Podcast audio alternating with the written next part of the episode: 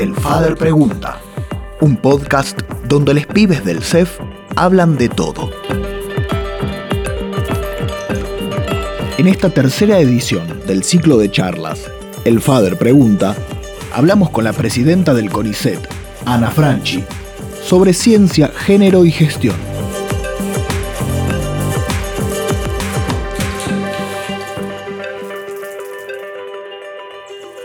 Bueno, muchas gracias a todos y todas las que nos van a escuchar. Hoy tenemos el honor y el gusto de, en esta tercera charla de nuestro ciclo de charlas del Faro Pregunta, estar hablando con Ana, con Ana Franchi, actual presidenta del CONICET, licenciada en química y doctora en ciencias químicas de la UBA, fundadora con otras muchas personas de la Red Argentina de Género, Ciencia y Tecnología, y que hoy tenemos el gusto de estar hablando con ella.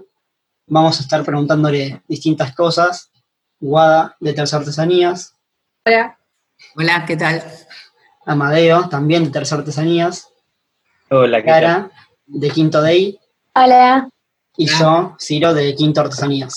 Ahora Amadeo te va a estar haciendo unas preguntas y empezamos con la charla. Primero que nada, buenas tardes, tardes, noches.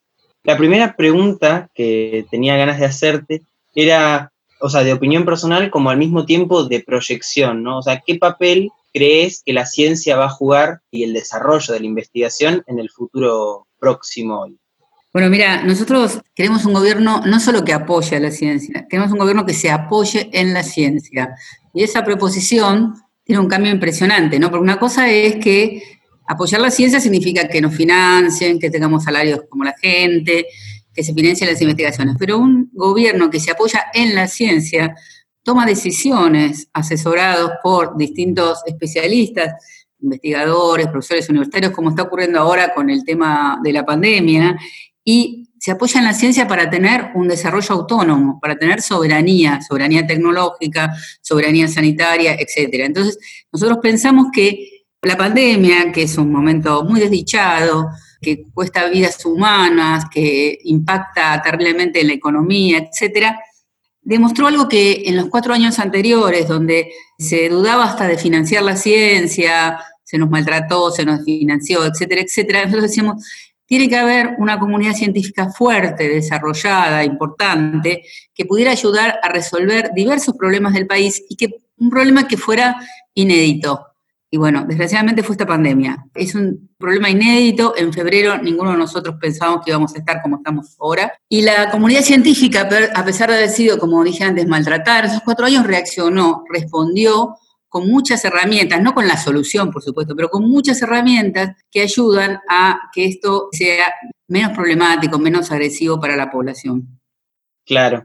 Y hay algo que ha sucedido en el, en el último gobierno, creo, que es esta idea de que la ciencia, algo que fue una tendencia a nivel mundial en los recortes, bueno, en organizaciones científicas y demás, que es como que pintan a los científicos como una élite alejada de la gente. ¿Cómo podemos hacer para acercar a la gente a la ciencia y hacerle entender que los científicos están siempre? Bueno, la verdad que es, este último gobierno nos redujo los presupuestos, pero eso es una idea que viene de, mucho tiempo, ¿no? Un científico medio loco, varón en general, con los pelos parados en un laboratorio, porque en general se ve el científico más con los experimentales que con las ciencias sociales, encerrado tratando de descubrir algo que no tiene nada que ver con el país, con la gente, ¿no? Pero sin embargo hubo grandes corrientes importantísimas. En la Argentina existió Barsaski, escribió Jorge Sábato, etcétera, que hablan de una ciencia, una tecnología ayudando a la soberanía del país a que la gente viva mejor.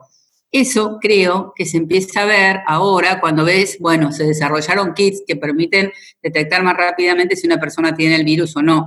Se están desarrollando diversas terapéuticas o ensayando diversas terapéuticas. Se contribuye a la producción de respiradores, se contribuye a que las telas de los barbijos sean bactericidas, etcétera, que prevengan los contagios y por ende también puede hacerse las telas del personal médico, etcétera, etcétera. Entonces ahora lo que se ve es científicos del CONICET hicieron esto o aquello y no es una cosa rara que a lo mejor merece un premio internacional, como decíamos hace muchos años, cuando ustedes ni siquiera existían, ¿no? que nos mandaron a lavar los platos, era vista la ciencia como un cotillón, como una cantidad de investigadores investigadoras que de vez en cuando sacaba un premio, bueno, se foto con el presidente, esas cosas, pero no se la veía involucrada en el desarrollo del país. Y claramente, si vos pensás en un modelo de país, como pensó el gobierno anterior, de economía primaria para exportar commodities, ¿no? Soja, carne, petróleo, los científicos estaban para eso, para sacarse un premio de vez en cuando y totalmente por fuera de la realidad nacional. Si uno piensa un país que necesita sustitución de importación, que necesita producción pública de medicamentos, de vacunas, que necesita a los científicos y a las científicas involucradas en los grandes problemas nacionales. Tenemos montones de problemas, tenemos problemas sociales, ambientales, productivos, etcétera. Y nosotros creemos que ahí es donde tienen que estar los científicos y las científicas, los investigadores y las investigadoras. Ese es el modelo de país que pensamos. Y creo que ahora estamos mostrando que podemos hacerlo. Bueno, sí, se nota claramente el poder que la ciencia tiene, las ganas y, la capacidad que tiene la ciencia para cambiar las cosas y los problemas de la humanidad y de las personas. Bueno, ahora va a continuar una compañera mía. Yo te iba a preguntar cómo, respecto a justamente la situación y eso, con la pandemia, un poco ya explicaste el trabajo que están haciendo y en lo que están investigando, cómo también afectó la forma en la que venían, cómo trabajan, de qué manera están actuando, digamos. Bueno, lo, que pasó es que en general uno tiene un tema de trabajo, ¿no? Cuando uno propone, yo voy a trabajar en tal cosa, tiene que presentar el, tema, se aprueba o no se aprueba, y uno empieza a trabajar en ese trabajo. Uno puede tener un tema específico, pero tiene que estar preparado porque tiene las herramientas intelectuales de formación, las herramientas técnicas, para poder moverse un poco, moverse de su tema de trabajo y enfrentar algo que se nos vino encima como fue la pandemia. Fíjate, la doctora Andrea Gamarnik, que es una investigadora del CONICET y de la Fundación del LUAR, trabaja en dengue. Trabaja en dengue, otra de grandes problemas nacionales. Cuando nos juntamos varios investigadores e investigadoras llamados por el ministro de Ciencia, Tecnología e Innovación, cuando ya se veía que venía esto a la Argentina, no habíamos tenido todavía casos, pero lo veíamos muy cerca, preguntamos cómo podemos responder. Y Andrea, junto con su equipo, dijo, yo puedo desarrollar un kit para detectar los anticuerpos contra este virus. Entonces, ella no trabajaba en COVID, porque nadie trabajaba en COVID, porque el COVID-19 es una novedad. Pero se puso con su equipo y en 45 días, trabajando de lunes a domingo, 14, 15 horas por día, desarrolló un kit para medir los anticuerpos. El grupo del Milstein, que es el doctor Bornoff y la doctora Carolina Carrillo, trabajaban en Chagas y dengue. Lo mismo, dijeron, bueno, nosotros tenemos las herramientas, las técnicas, podemos hacerlo, se corrieron de su tema específico de investigación y tuvimos un kit que detecta virus más rápido que lo tradicional. Lo mismo el grupo del doctor Comerci de la Universidad de San Martín y el CONICET, trabajaba en dengue, se corrieron. Los que empezaron a desarrollar los respiradores son ingenieros, tecnólogos que estaban en desarrollo de otros este, prototipos, pero se pusieron a hacer eso los matemáticos, físicos, epidemiólogos que eh, trabajaban en modelado de distintas cosas lo aplicaron al modelado cómo puede evolucionar esta pandemia. Ellos trabajaban en, cosas más específicas, pero se pudieron correr porque tenían la formación. Eso es lo que permite en los que tienen una buena formación previa, ¿no? Tener las herramientas para poder correrte de tu tema específico y responder a un problema.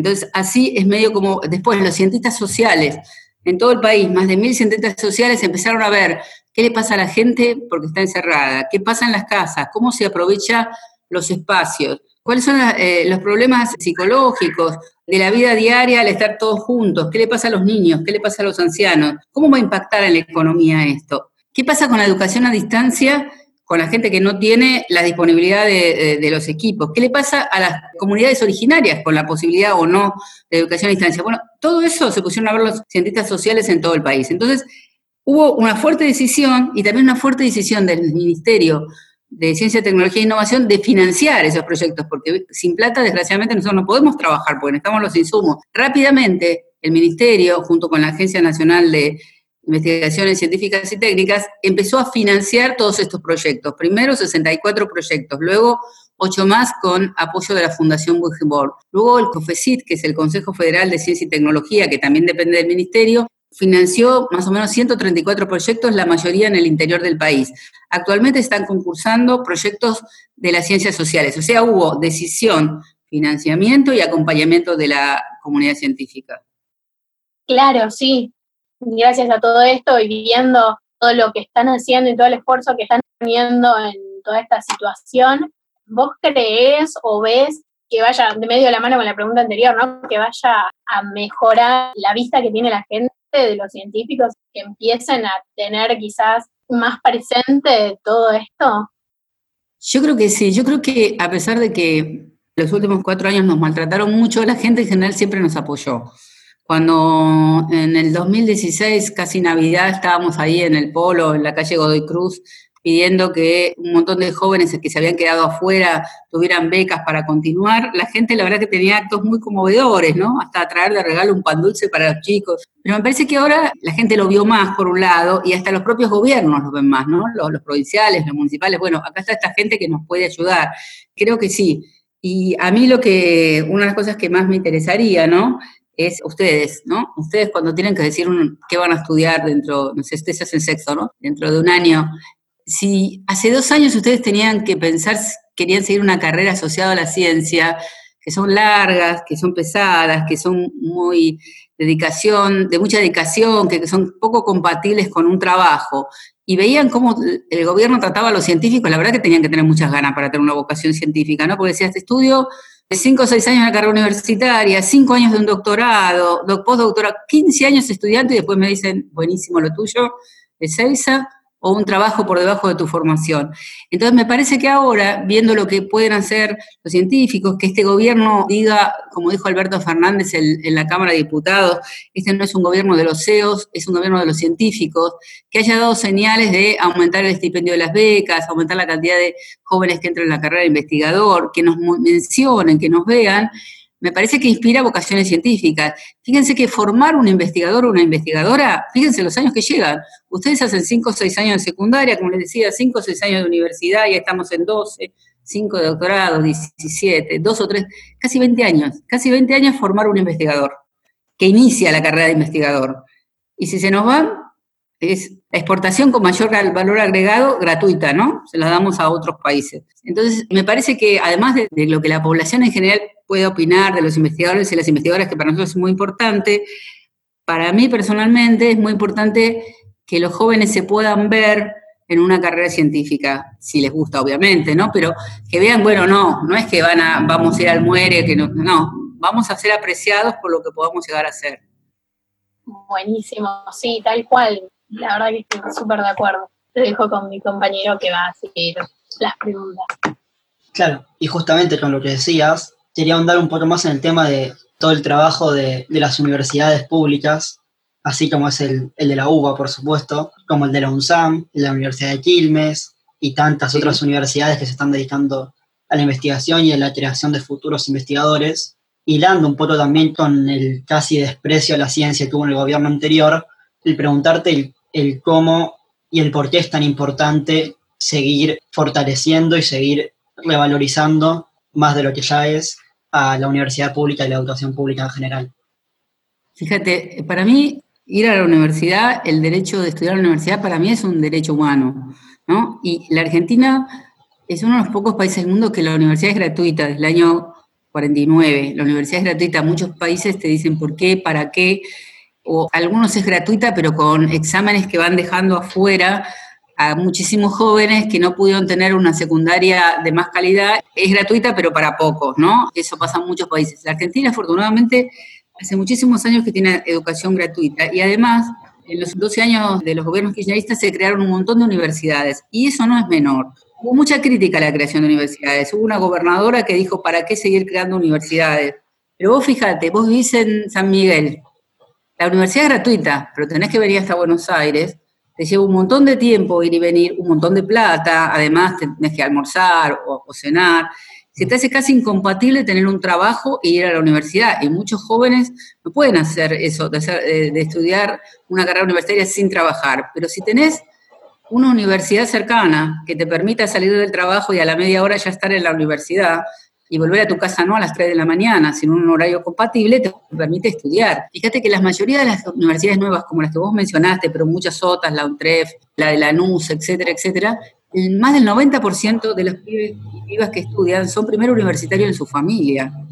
O sea, sus papás nunca se imaginaron poder llegar a la universidad y sus hijos tienen ese derecho, ¿sí? Tienen ese derecho y para mí es fundamental, ¿no? Te cambia la vida, aún no terminando la carrera, igual te cambia la vida. Ir a la universidad y ser egresado a una universidad pública, que yo tengo el orgullo de ser egresada de la Universidad de Buenos Aires, los que caímos en la educación pública, ese desprecio, yo soy hija y nieta de docentes, mi papá era profesor del Huergo. Y para mí es un orgullo impresionante. Y que una gran parte de los jóvenes de la Argentina puedan ir a la universidad, y los no tan jóvenes, porque lo ocurrió en esos años, hay mucha gente que se frustró porque por distintas circunstancias de su vida no pudo ir a la universidad y fue a la universidad, porque las nuevas crearon carreras que permitían una formación profesional a gente que lo hacía sin una formación universitaria. Por ejemplo, las enfermeras y los enfermeros, más las mujeres enfermeras que enfermeros, que eh, se crearon en muchísimas de, de, las universidades nuevas las licenciaturas en enfermería, ¿no? Que les permitió tener una formación universitaria a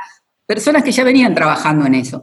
Para mí es fundamental y ver cómo cambió el perfil aún de las universidades más grandes del país cuando facilitó ir cuando hubo eh, apoyo financiero para que los jóvenes tuvieran alguna ayuda para el transporte o para, la comida, cómo las universidades se abrieron, a mí me parece maravilloso. Y seguir apoyando a las universidades nacionales, sobre todo a todas, ¿no? Pero las que están empezando, que están en lugares donde ponele una persona en el interior del país en un lugar chico, que no tiene la próxima, la universidad más cercana hasta mil kilómetros. La verdad que muchas veces no puede, no puede irse a otro lugar. ahora, si tiene una universidad a 50 kilómetros, ¿qué pasa? Cambia, ¿no? Cambia su proyecto de vida. Para mí es fundamental seguir apoyando a las universidades nacionales. Además, en el caso de la ciencia y la tecnología son los aliados naturales. El 80% de nuestros investigadores e investigadoras son también docentes universitarios, ¿no? Y muchísimas de nuestros institutos son de lo que llamamos doble dependencia, del CONICET y alguna universidad. Así que permanentemente ah, eh, fluyen los jóvenes que están haciendo el doctorado, los investigadores, entre el CONICET, otras instituciones de ciencia y técnica y las universidades públicas. Claro, sí, totalmente de acuerdo. Y también tener bien en claro que el hacer universidades públicas, así como vos planteaste que algunas personas, algunos dirigentes piensan, nunca puede ser un gasto, o que estás invirtiendo no solo en la ciencia y la tecnología, todas esas personas van a terminar siendo investigadores, docentes, y futuros directores o investigadores, como dije antes, sino que estás invirtiendo en la dignidad de las personas y estás cumpliendo derechos que tienen que ser cumplidos. Y justamente si hay algo que no sucedió durante los últimos cuatro años, es esto, como nombré antes, desprecios hacia la ciencia, desprecios hacia la tecnología, esta segunda fuga de cerebros que se dio, la degradación del Ministerio de Ciencia y Tecnología Secretaría, cuando el mismo presidente, expresidente ahora, había dicho que iba a duplicar la inversión en la ciencia, con todo este gran contraste que nos dejó el gobierno anterior, ¿cómo crees que va a ser el cambio aparentemente estructural y en relación a los 12 años predecesores al macrismo? ¿Cómo crees que va a ser este cambio estructural que está planteando el gobierno del cual ahora está formando parte? Vos fíjate que con todo lo que vos dijiste, el gobierno de Macri había dicho que la única política buena en el gobierno anterior es la de ciencia y tecnología. Y por eso el único ministro que quedó fue el ministro de ciencia y tecnología.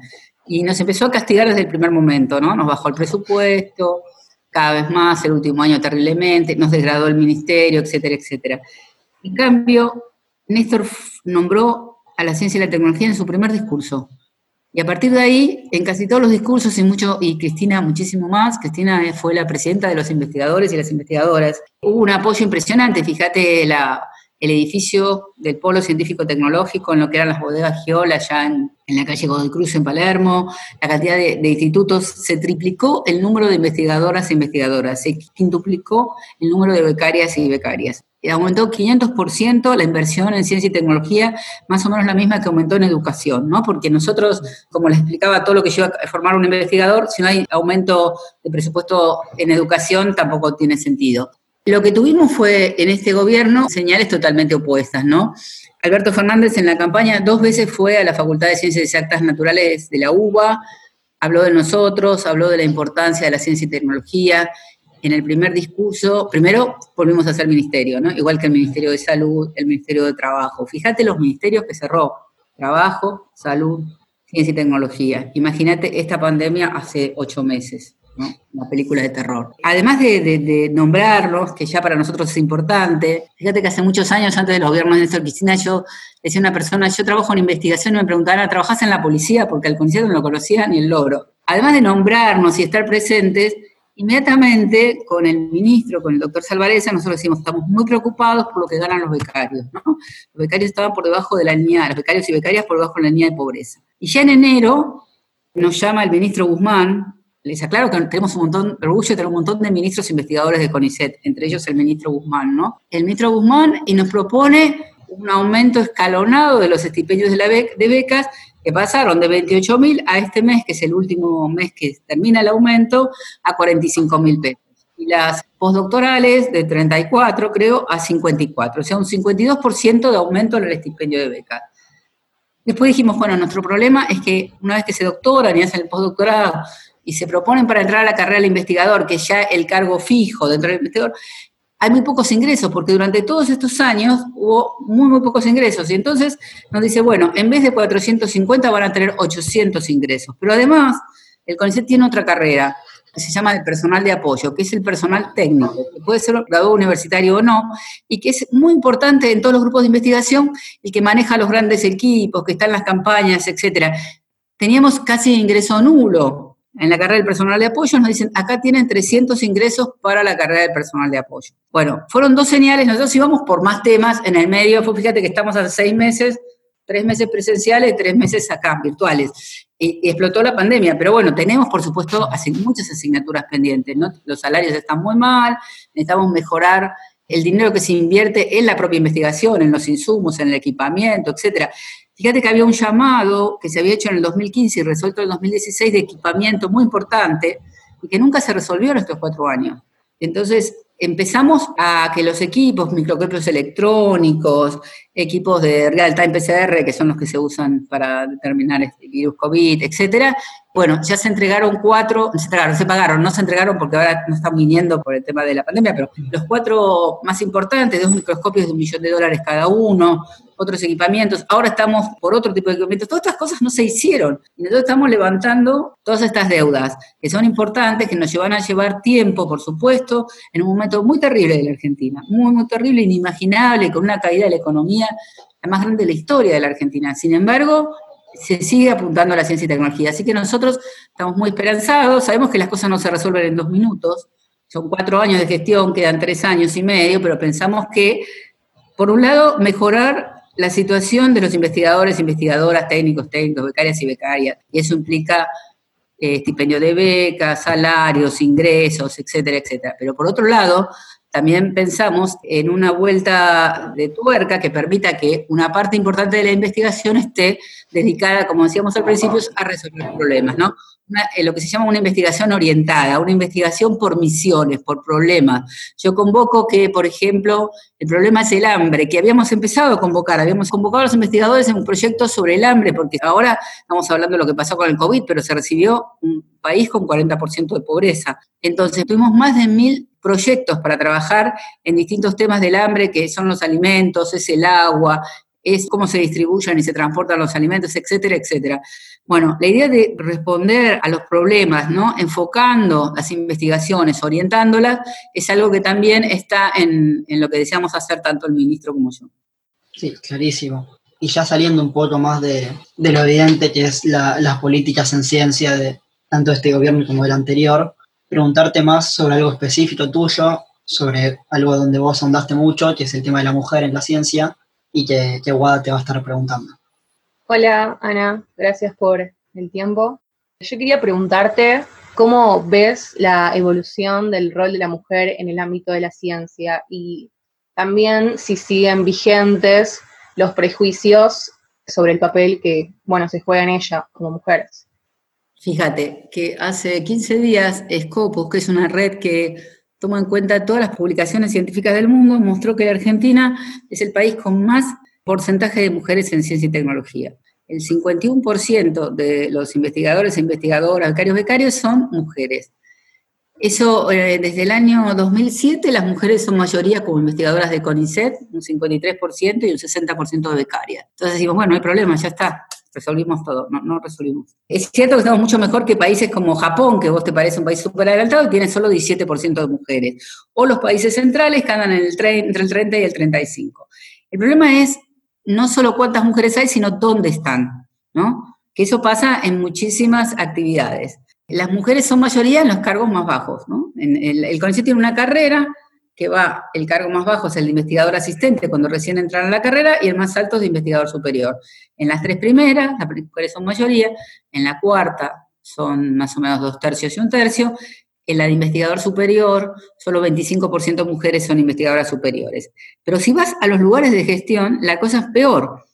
Con esto es 53% de mujeres investigadoras, 60% de becarias, las direcciones de los institutos de CONICET, solo el 25% son mujeres. El directorio del CONICET, que es el que maneja, el que, dirige el CONICET, de 8, una mujer. Si vas a las universidades nacionales, donde el 60% de las que estudian son mujeres, el 64% son, de las graduadas son mujeres, tenemos solo 12% de rectoras.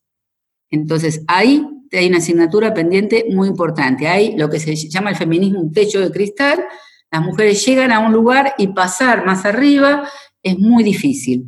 Y dentro de las disciplinas, la disciplina menos feminizada y más complicada para las mujeres son las ingenierías y la informática. En las ingenierías solo más o menos estudian un 24% de mujeres, que les cuesta muchísimo entrar en los mercados laborales, muchísimo. No te hablo solo, la, no tanto en, la, en investigación o en docencia, pero sí en, en las empresas, ¿no? Es muy difícil entrar. Entonces, nosotros empezamos con dos investigadoras colegas, una filósofa, la, doctora Diana Mafía, y una neuróloga, la doctora Silvia Cochen, hace muchos años, muchos años, a ver el tema de la mujer en los ambientes de ciencia y tecnología. No era un tema que le interesara a muchos, más bien no le interesaba a nadie, este, ni a los varones ni a las mujeres, ¿no?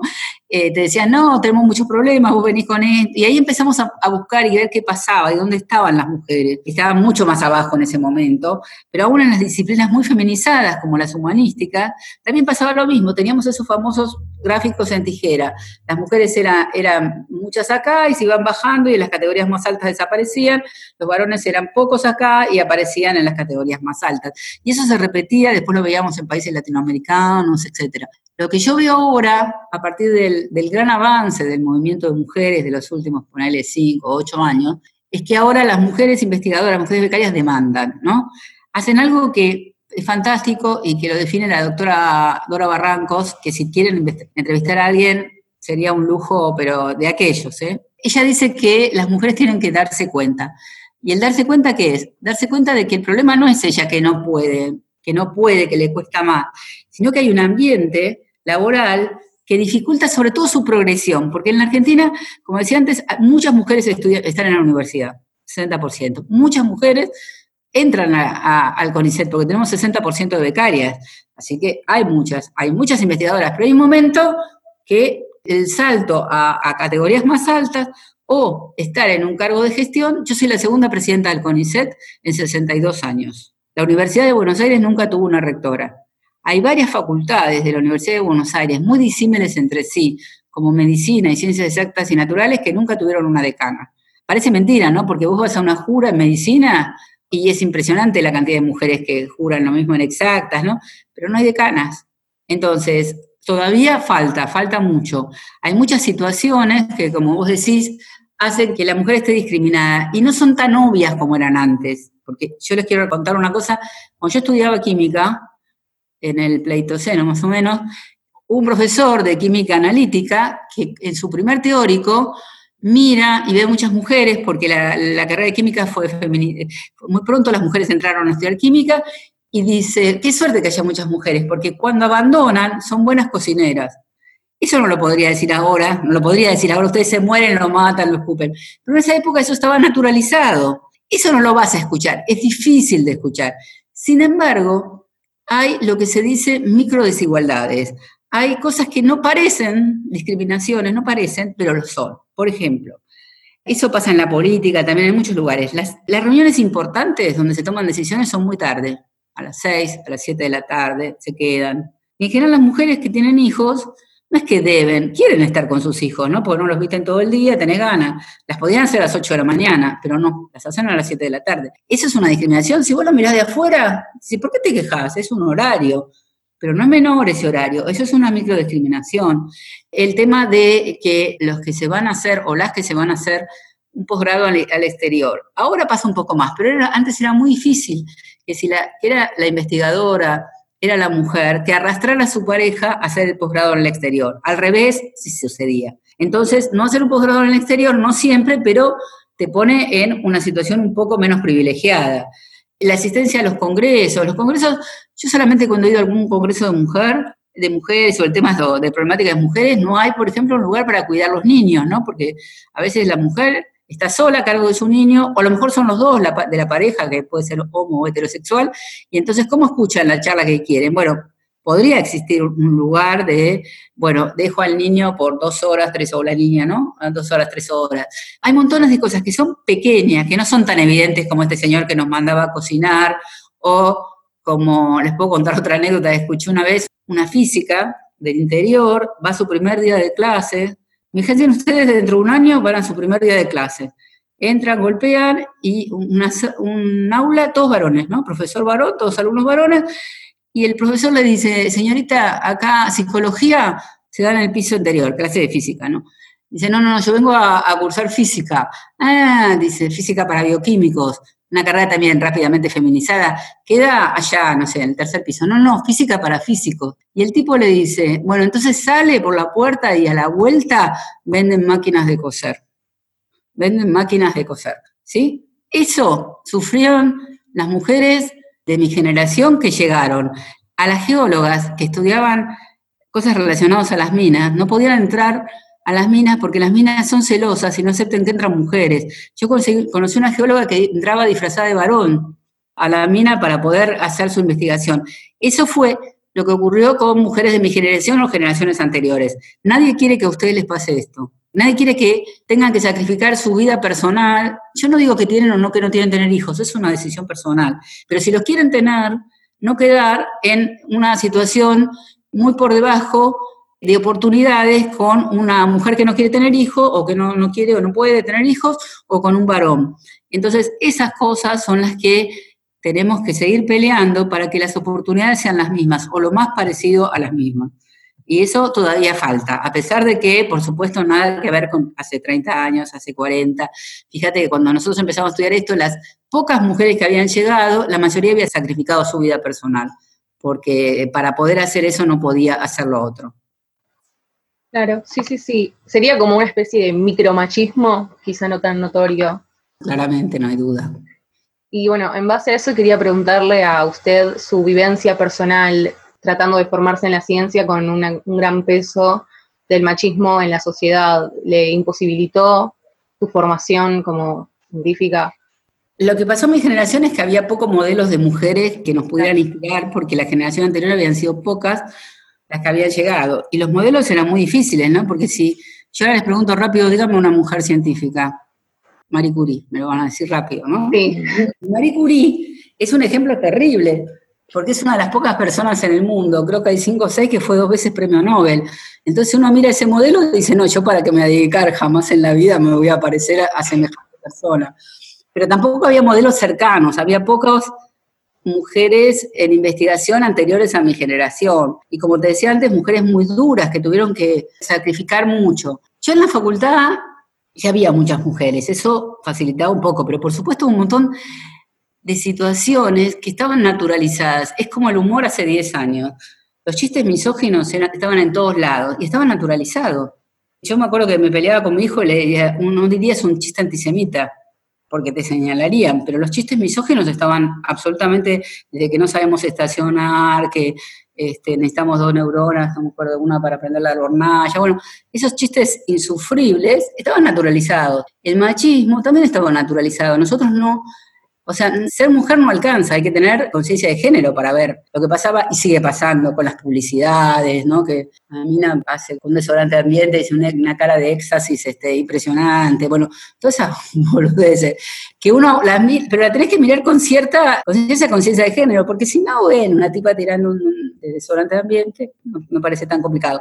Entonces, a mí, dentro de la, propia carrera, yo tuve un fuerte apoyo familiar para, hacer una carrera universitaria. No, se dudaba que yo iba a estudiar una carrera universitaria, como tampoco pasó con mis primas, yo no tengo hermanas. Pero eso no pasó. En el trabajo ya lo, lo, empezás a ver, lo empezás a escuchar cuando yo ya era más grande y participaba en, comisiones, en la decisión de una beca, no, mejor un varón que una mujer, porque la mujer se embaraza, eso lo vas escuchando. Después la dificultad, cuando tenés los hijos, que en general no está resuelto el cuidado de los hijos. Yo me acuerdo, me, subía al colectivo, dejaba a mi hijo en la guardería, me subía en otro colectivo, iba a trabajar, a las 5 me, convertía en calabaza, como dicen, y tenía que salir corriendo a buscarlo, bueno, después con mi hija, esas cosas, sí, por supuesto, que las haces, no te das cuenta cuando estás haciendo de que es una dificultad, pero son tiempos yo no quiero decir perdidos porque la verdad que me van a escupir mis hijos, pero tiempos ocupados en otras, en otras cosas que no están resueltas. No hay, por ejemplo, hay países que tienen extensión horaria en las escuelas primarias.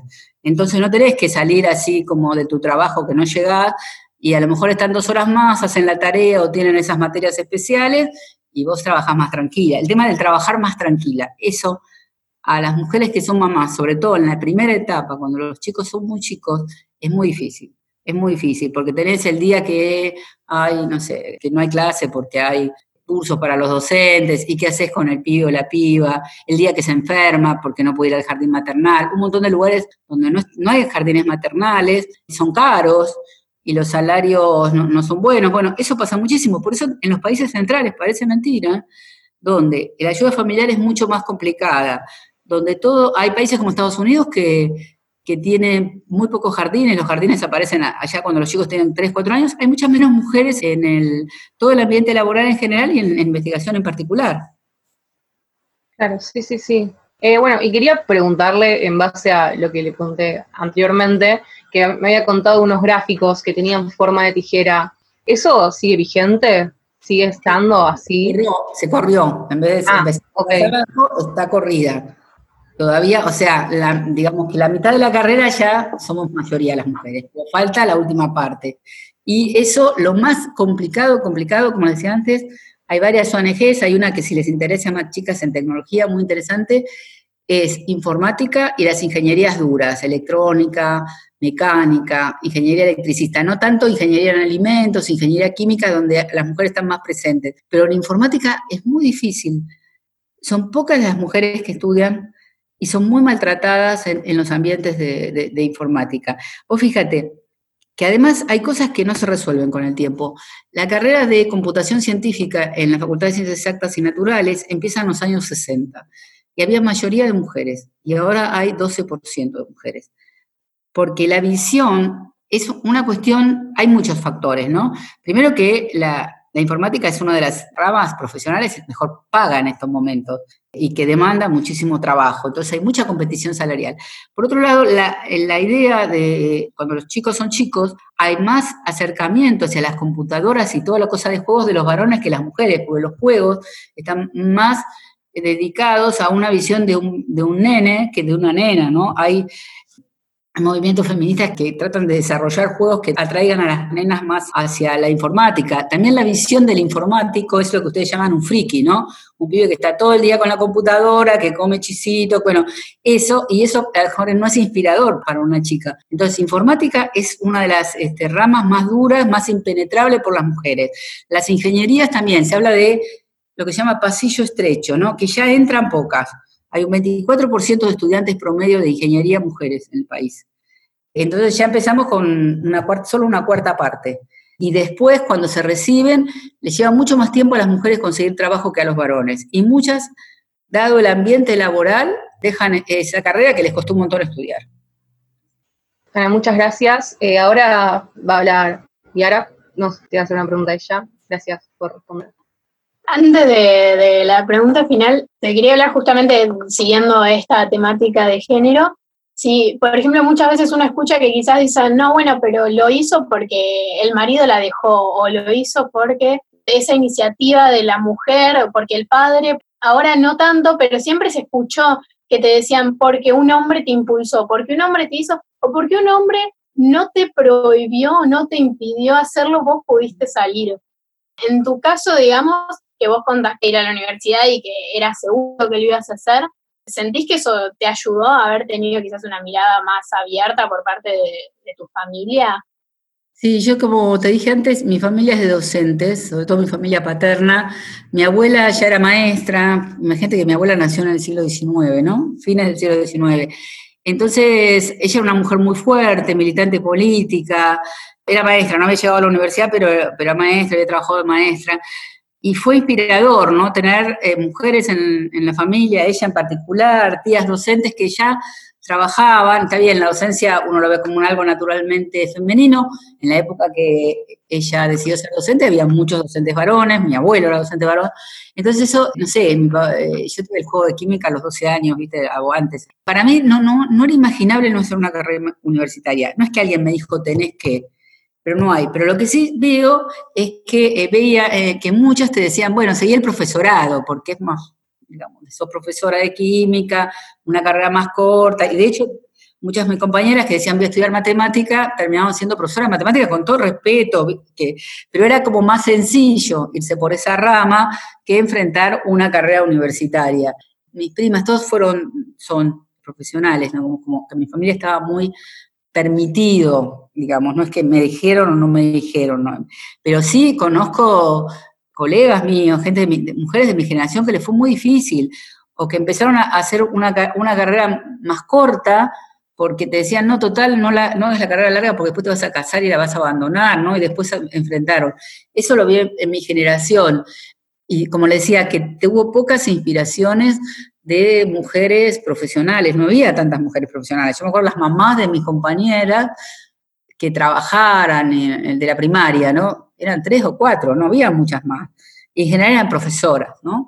docentes, profesoras. Entonces, no había, no, no veías, mirabas y todo, esta es arquitecta, esta es médica. Eso empezó más con mi generación, entonces eso hizo que fuera una, una casi una decisión de una generación que, por supuesto, era clase media urbana. En cierta manera fuimos privilegiadas para poder hacer esto y ya también de la mano con las, toda esta movida que viene avanzando con el paso del tiempo y de las nuevas generaciones, ¿qué mensaje quizás te gustaría dejar o qué te gustaría decirle a los que nos tenemos que empezar a formar o los que estamos empezando a trabajar en nuestro futuro respecto a la ciencia? Yo les quiero decir que tener una vocación es un privilegio, que hay que defender, que a veces se hace muy complicado en ciertos momentos de la vida, hay cosas que pasan, uno está mejor o peor económicamente, puede tener un problema u otro, pero trabajar de lo que a uno le gusta, aunque no gane tanta plata, es algo maravilloso, ¿no? El tener ganas de, ir a trabajar después de haber trabajado, yo hace 40 años que trabajo en el CONICET, que entré becaria, más del doble de la edad que tienen ustedes, y todos los días tengo ganas de trabajar, ¿no? Entonces, eso, tener una vocación, no, no digo solo por la ciencia, ¿no? Pero, pero tratar de elegir y defender la vocación, ¿no? Porque el tema, sobre todo en las mujeres, porque todavía yo lo escucho esas cosas, no, pero tuviste un hijo y ahora, y cómo se va a criar, salen buenos o malos todos. Creo que, que, los hijos después están orgullosos, ¿no? De, una mamá que ha podido hacer una carrera y es algo que, que tenés siempre, ¿no? Que no es lo único en la vida, por supuesto, pero que trabajar este, de algo que uno le gusta y que además que piensa que puede contribuir a que otras personas vivan mejor, es maravilloso. Para mí es maravilloso y a mí me encantaría que todos ustedes pudieran elegir algo que les gusta, poder desarrollarse en eso y ser perseverantes, ¿no? Porque es, dura, la carrera universitaria es dura, ya lo van a ver cuando les toque, a veces frustra, etcétera, pero pónganle garra que premia. A la larga eso es premiado, ¿no? Por cosas que no son tan tangibles, pero que sirven. Muchísimas gracias y, muchas gracias por acompañarnos en la tercera edición de eh, El Pregunta y por haber tomado tiempo para, para contarnos y para explicarnos algunas cosas. Recontra agradecemos. Bueno, muchas gracias a ustedes. Me encanta hablar con ustedes. Gracias, Muchas gracias. Esto fue El Fader Pregunta, un podcast del Centro de Estudiantes Fernando Fader. La lucha es de todos, para todos, por una educación inclusiva, pública y de calidad.